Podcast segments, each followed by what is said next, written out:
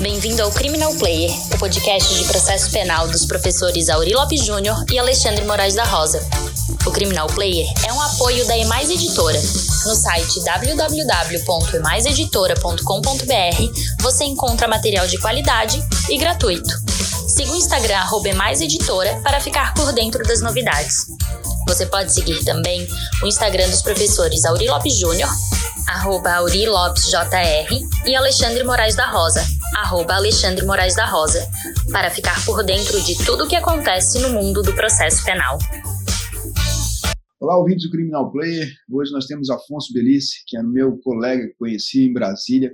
Trabalha durante uma, a, a, professor de direito, advogado e também domina tecnologia, que é uma coisa hoje super necessária para o exercício da função. E eu convidei para falar sobre essas discussões atuais do WhatsApp. Tem, tá, estamos com uma ação, uma DPF 403 em plena votação no Supremo Tribunal Federal. Essa é, Bitcoin hoje como uma realidade no direito, desde com discussões desde penhora até pagamento, lavagem de dinheiro e assim por diante. E para tirar um pouco dessa opacidade, eu convidei o Afonso que, para que ele conversasse conosco sobre essa temática. Seja muito bem-vindo, Afonso. Muito obrigado, Alexandre. Agradeço pelo convite. Agradeço a todos os ouvintes. Tenho certeza que vamos ter uma ótima conversa hoje sobre criptografia, sobre blockchain, sobre tecnologia, direito digital. Vamos lá que eu estou bem animado. Vamos lá, então o, o, Afonso é empreendedor também nessa área, tem, tem uma startup, bem, muda para lá e para cá, está morando em Floripa, onde nós temos aí um, um ecossistema interessante nessa área de tecnologia. Mas vamos lá então, para poder organizar o nosso leitor. WhatsApp, todo mundo discutindo liberdade de expressão, Supremo Tribunal Federal, a DPF 403, voto do Faquin, voto da ministra Rosa Weber. E aí, o que, que, que pode contar para nós sobre as premissas dessas decisões? É, então, o que acontece, meu querido Alexandre e os ouvintes? Nós temos a oportunidade de, de sermos patronos dessa ADPF, eu e mais alguns colegas uh, lá de Brasília, e no ano de ali 2016 havia muitos bloqueios do WhatsApp por decisões judiciais e, e nós fomos então ao Supremo Tribunal Federal sustentando que não mais deveriam ser uh, bloqueados o WhatsApp através dessas decisões judiciais, porque as decisões uh, se fundamentavam dizendo que o WhatsApp deveria entregar as conversas à, à autoridade judiciária. E o WhatsApp ele não tem como entregar por causa da criptografia de ponta a ponta, o que foi sendo esclarecido ao longo desses anos aí pelo Supremo Tribunal, pelas audiências públicas realizadas. Então, o que aconteceu no voto do Faquin, o voto do ministro relator, ele trouxe as seguintes premissas. Primeiro, que o impacto tecnológico uh, das mudanças uh, passa para que a sociedade um permanente fato de atualizar o alcance dos direitos e garantias fundamentais. Que os direitos que as pessoas têm offline também são protegidos online. O ministro disse que direitos digitais são direitos fundamentais. O ministro também traz em seu voto a garantia do direito à privacidade, o direito à liberdade de expressão nas comunicações é condição para o pleno exercício do direito do acesso à internet. Fala que ah, também a liberdade de expressão tem a primazia é, do pluralismo de ideias. Ele traz também que a criptografia e o anonimato são especialmente úteis para o desenvolvimento e compartilhamento de opiniões, sendo que a criptografia é um meio de se assegurar a proteção de direitos, e que seria contraditório, em nome da segurança pública, de promover, é, contraditório que você, em nome da segurança pública, quisesse tirar a liberdade dos cidadãos de se comunicar livremente. Então, é, o ministro traz na base constitucional do seu voto o direito à comunicação, o direito à liberdade de pensamento, de expressão e o direito à privacidade. Então, através do voto do ministro relator, ele traz para nós que o WhatsApp não pode mais ser bloqueado por decisões judiciais, porque direito digital é de fundamental. Então, ele preza pela liberdade de expressão e demonstra que, como o WhatsApp não consegue demonstrar o que tem dentro das conversas, porque elas são criptografadas de ponta a ponta, há um impasse técnico e há um impasse também jurídico constitucional, que o WhatsApp não é obrigado a demonstrar essas conversas para o poder público. Então foi uma discussão muito grande, está ainda sendo votado lá no Supremo Federal, a ministra Rosa e o ministro Faquim já votaram, e agora está no pedido de, de vistas do ministro Alexandre de Moraes, mas não é o da Rosa. Né, pois é, é, é, isso acaba gerando confusão, mas esse, esse é. passo digital é muito legal, né? Porque eu, eu disse esses dias, estava tentando explicar para um colega meu que se tivesse a possibilidade do WhatsApp entregar o conteúdo da conversa seria uma falha de serviço, seria justamente o contrário do que ele faria. Seria um, um meio que você estaria 100% interceptado e sujeito, por via de consequência, a, a, a, entrega ao poder público. E eu falei mais uma coisa, ele não conseguia entender, eu disse, é mais ou menos como você proibiu todo mundo andar de carro porque quer aprender um carro. Você quer aprender um carro de alguém, então proíbe todo mundo, ninguém mais pode andar de carro, ninguém mais pode andar de ônibus. Não faz muito sentido. Mas parabéns pela DPF, eu fico orgulhoso que tenha se feito isso e essa, esse, essa destruição da opacidade é muito legal. Mas aproveitando que a gente está falando de WhatsApp, né? Tem agora sempre a notícia de que a China usa o Wii para poder pagar o seu dia a dia. Uhum. Esse passo em relação a moedas digitais também sofre um, um peso decorrente do, da, da redução da, do risco de lavagem de dinheiro, já que nós não teríamos mais moeda, mas só transferências online. Mas como é que isso está no Brasil? Tem chance o WhatsApp começou com uma ideia dessa e o que, que aconteceu? É, só fazendo um, um, rápido comentário aqui da China, que eu tive a felicidade de ir para a China, conheci Xangai há dois anos atrás, ainda bem, antes de, de toda essa pandemia.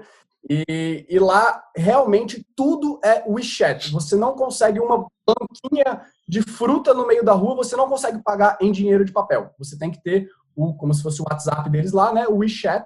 Então você paga tudo em chat e é tudo QR Code. Você vai numa festa, você vai na rua, você vai no restaurante, você tem que pagar tudo em WeChat. Eles não aceitam cartão de crédito praticamente em lugar nenhum lá na China. E como que está sendo aqui no Brasil?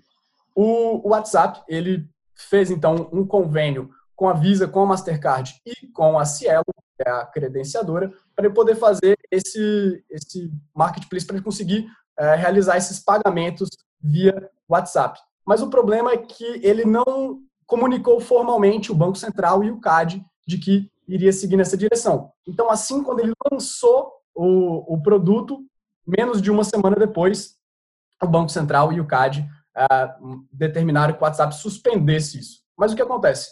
Ontem, o presidente do Banco Central, o Roberto Campos Neto, ele afirmou que acertou com o WhatsApp que a operação de pagamentos da empresa uh, será aprovada o mais rápido possível, porque tem todo um trâmite administrativo junto ao Banco Central, que não havia sido feito, e após terminarem este trâmite administrativo de o Banco Central poder uh, entender como, como todo o business, como toda essa operação do WhatsApp, junto com a Cielo, junto com a Visa, junto com a Mastercard, como tudo isso vai acontecer através uh, dessa dessa lupa do Banco Central, então aí sim é, o Banco Central vai poder liberar estes meios de pagamento via WhatsApp.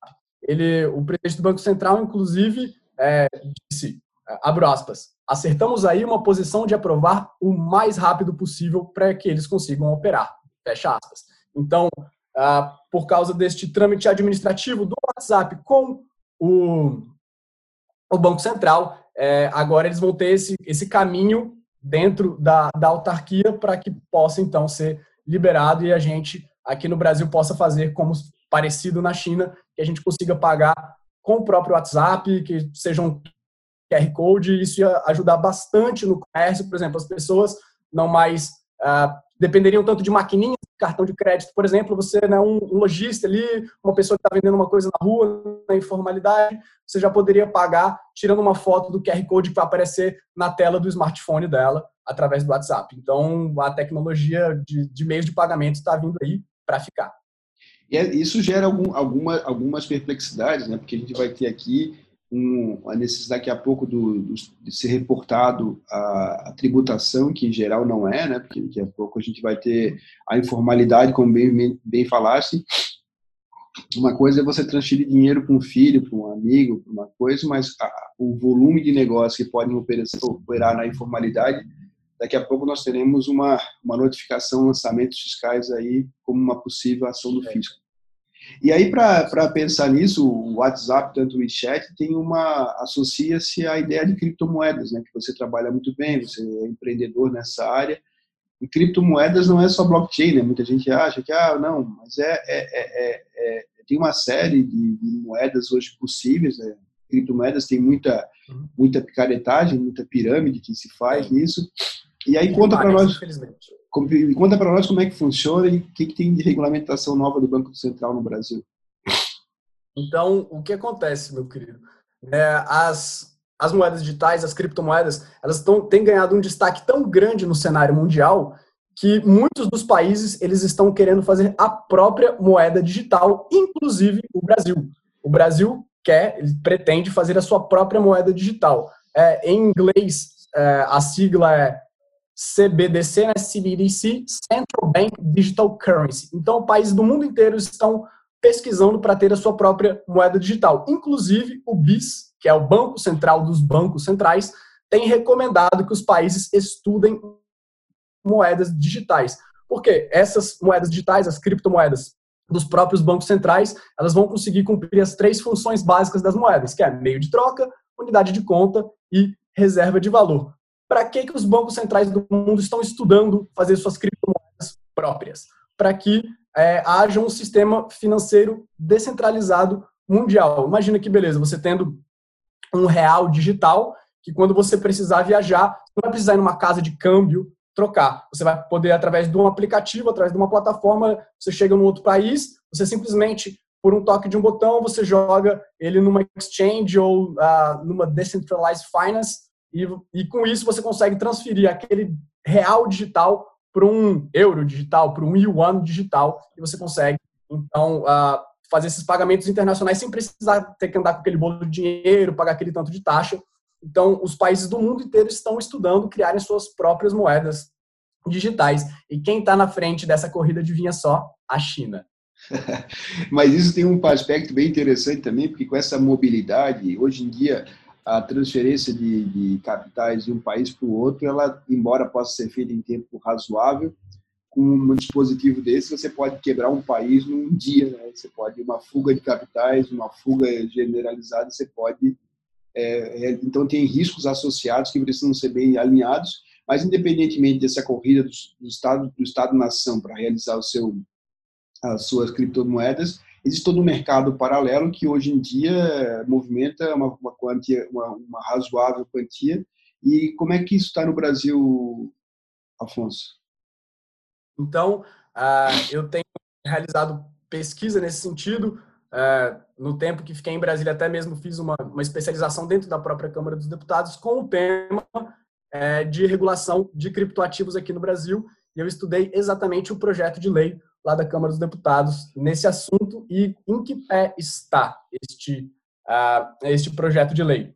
O último voto do relator foi, na verdade, na legislatura passada. Renovou-se a comissão especial, mas o último voto do relator ficou uh, da legislatura passada. A gente, eu digo a comunidade, o ecossistema de criptoativos, a gente imagina que esse voto vá mudar substancialmente, porque agora os tempos são outros, agora o entendimento está muito melhor, agora o, a conversa entre os parlamentares e a sociedade uh, civil organizada ela está bem melhor. Mas o que acontece? O último relatório que havia o, era no seguinte sentido de colocar no Código Penal uma detenção, sim, uma detenção de seis meses, de, de um a seis meses e multa é, para aqueles que, sem permissão legal, emitem, intermediam, trocam, armazenam moeda virtual ou criptomoeda que não seja emitida pelo Banco Central do Brasil.